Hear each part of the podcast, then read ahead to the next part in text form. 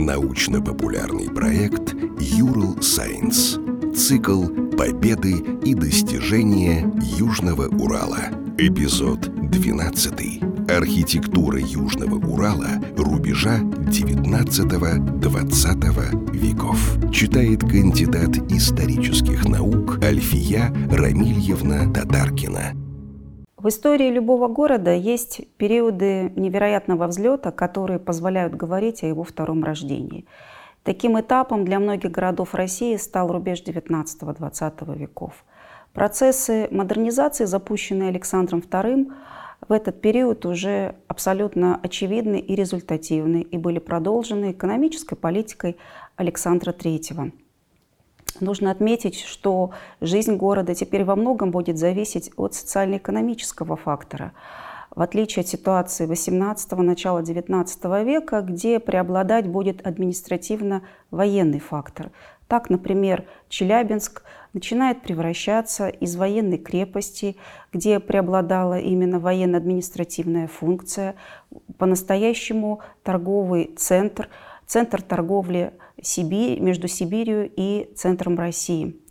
Эта судьба была определена, безусловно, строительством железной дороги. И для большинства городов Российской империи строительство э, железных дорог становится определяющим градообразующим фактором. В частности, решение о строительстве будет принято в 1885 году. Его примет Александр III.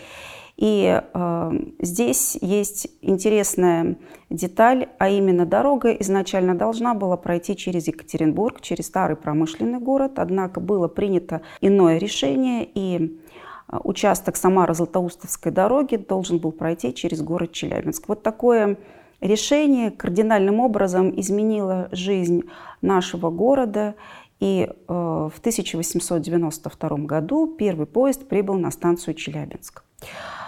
А, и буквально через пять лет мы можем уже констатировать изменения самой городской жизни. Об этом свидетельствуют данные первой переписи населения 1897 года, где а, мы можем увидеть, насколько изменилась динамика численности городского населения нашего города.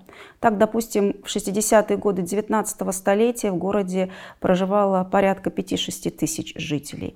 Накануне прибытия первого поезда 13 600 жителей. Ну и, наконец, в 1897 году уже 20 тысяч а, человек проживали в Челябинске.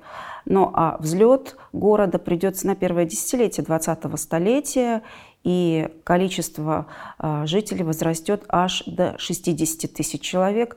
То есть за 10 лет Челябинск вырос в три раза. Это действительно был самый настоящий его американский рост, как отмечали современники. Ну и, кстати говоря, современники и говорили о том, как стремительно меняется Челябинск. Так, например, Алиса в своих путевых заметках «Наш край» из впечатлений поездки в Сибирь в 1903 году писал, когда-то Челябинск был маленькой, незначительной деревушкой и носил имя Челяба. Теперь с проведением Сибирской железной дороги это быстро растущий город.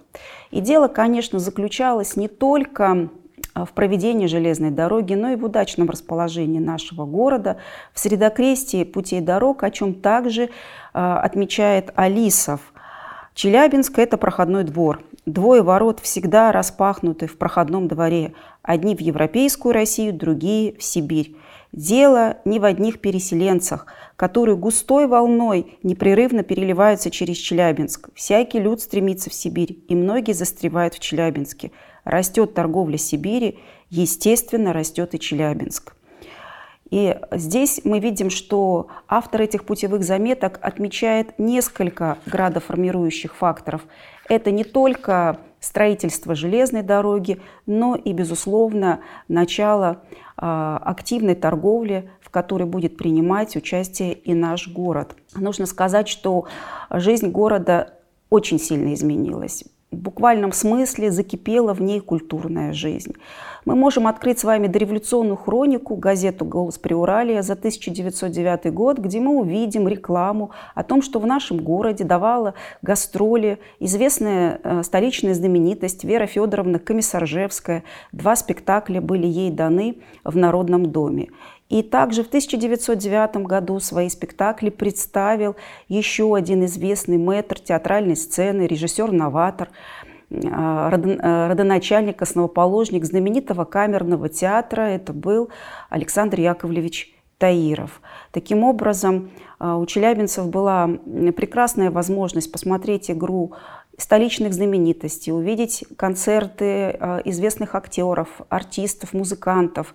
И этим, конечно, Челябинск будет выгодно отличаться от других старых городов Южного Урала. Так, например, в газете «Степь», это Троицкая газета, в 1909 году а, журналист пишет о том, что край наш захолустный, который находится вдалеке от железной дороги, и целое лето в городе царила целая, самая настоящая спячка жизни. Тем самым он указывал, насколько разительным является изменение жизни в связи со строительством железной дороги.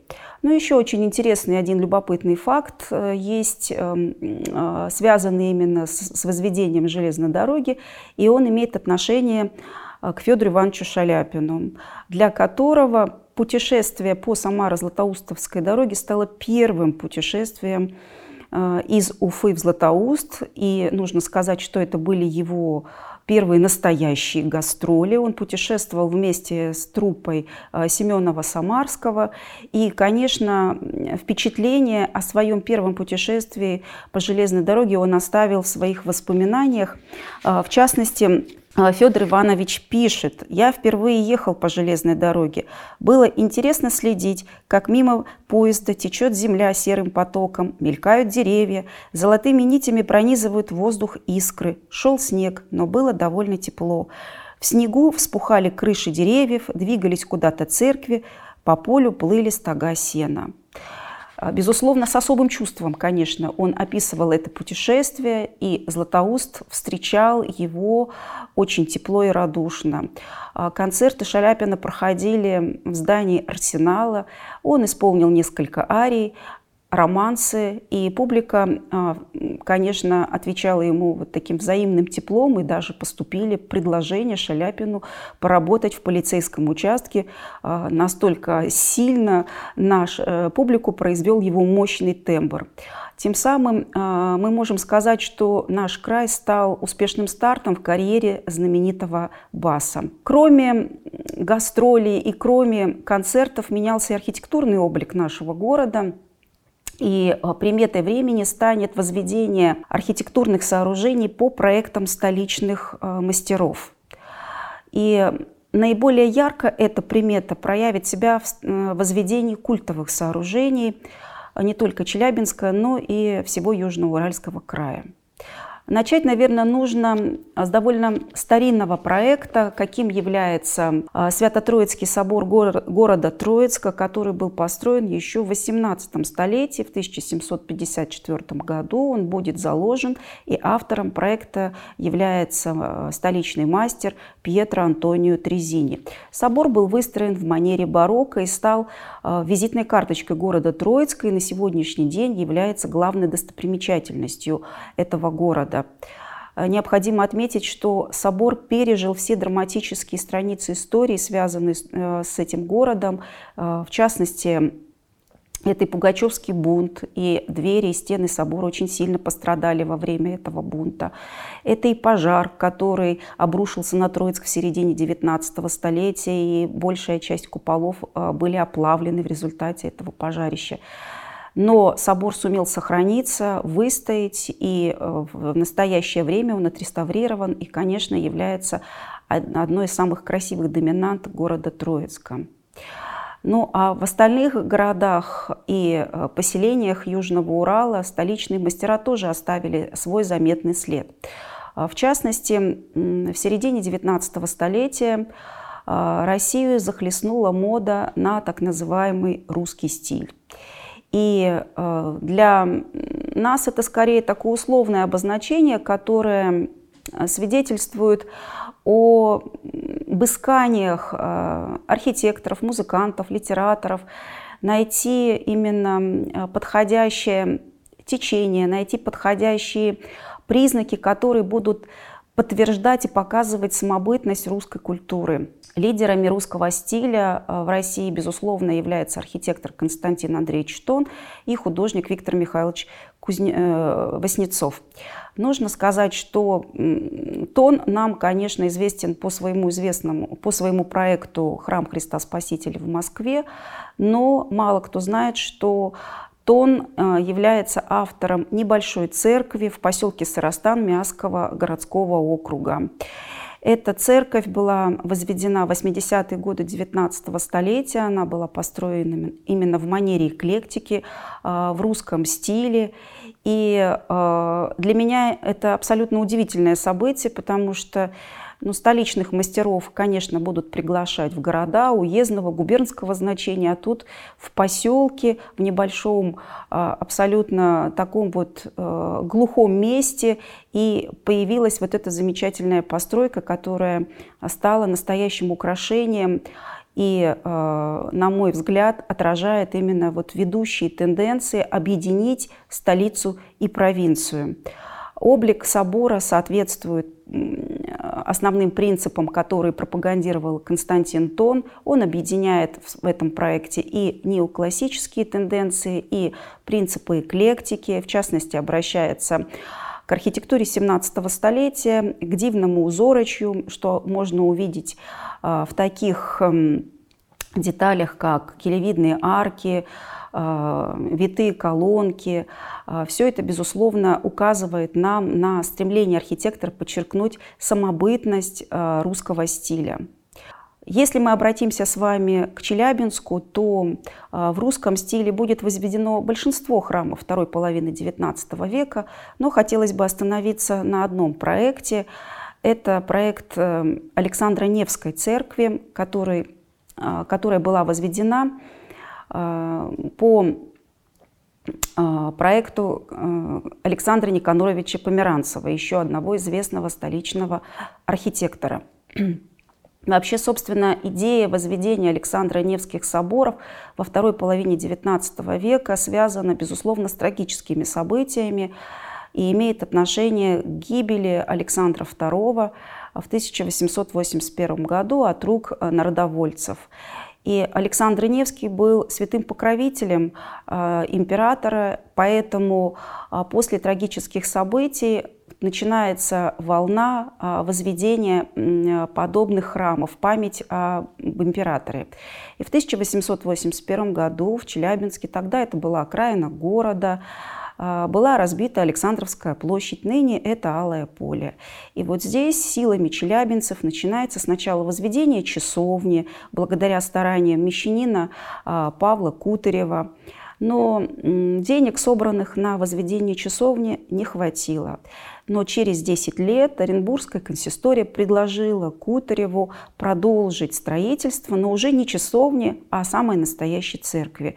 Проект был выполнен Померанцевым, причем хочу отметить, что а, э, вся документация, проектная документация была им э, сделана безвозмездно. В 1911 году храм был построен.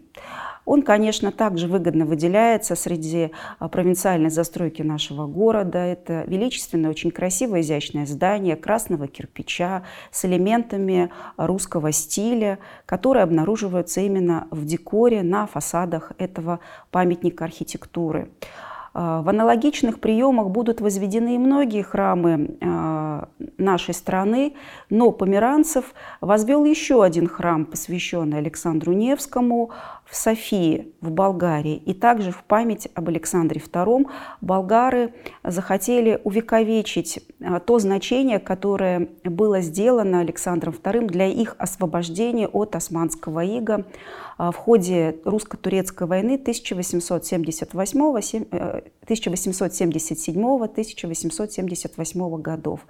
И вот византийский стиль, который был характерен для Софийского собора, конечно, э, выгодно будет отличаться от нашей Челябинской церкви. Но, собственно, это не важно. Важно то, что э, архитектура уездного города Челябинска сумела вот войти вот этот большой общенациональный проект, посвященный Александру II.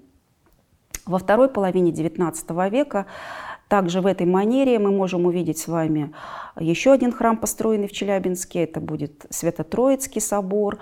И, в принципе, в городе было достаточно храмов накануне революции 17 года, порядка 18. Но в советское время сохранился только один – и вот об этом храме тоже хотелось бы поговорить а, более подробно. Это Свято-Семеновский кафедральный собор. Когда-то это была маленькая кладбищенская церковь, которая была возведена в 70-е годы 19 столетия также на окраине города Челябинска. И вот ей было суждено а, стать главным собором а, Челябинской епархии. Вот так получилось, что уже к концу 30-х годов все храмы были у нас закрыты. Был закрыт Христорождественский собор, который считался тогда главным собором Челябинска. И кафедру перенесли вот в эту маленькую кладбищенскую церковь. Конечно, она была очень тесная, это было неотапливаемое помещение. Но других вариантов на тот момент не было. Храм выстоял и в годы Великой Отечественной войны и прихожане храма собирали деньги фонд обороны. В частности, им, было, им были собраны порядка 696 э, тысяч рублей, и за свою работу отец Сергий, настоятель этого храма, получил благодарности и медали от высшего руководства нашей страны.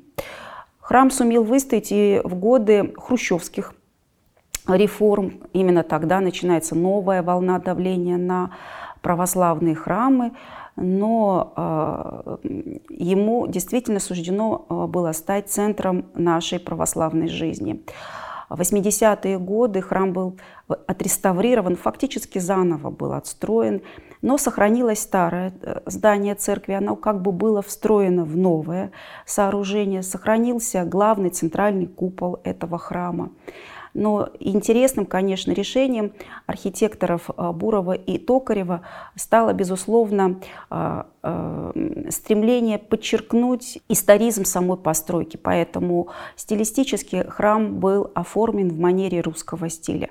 Для меня интересным вот таким элементом оформления храма является использование изразцовых плиток на фасаде, что, в принципе, не свойственно уральской архитектуре. Это скорее примета псковского зодчества.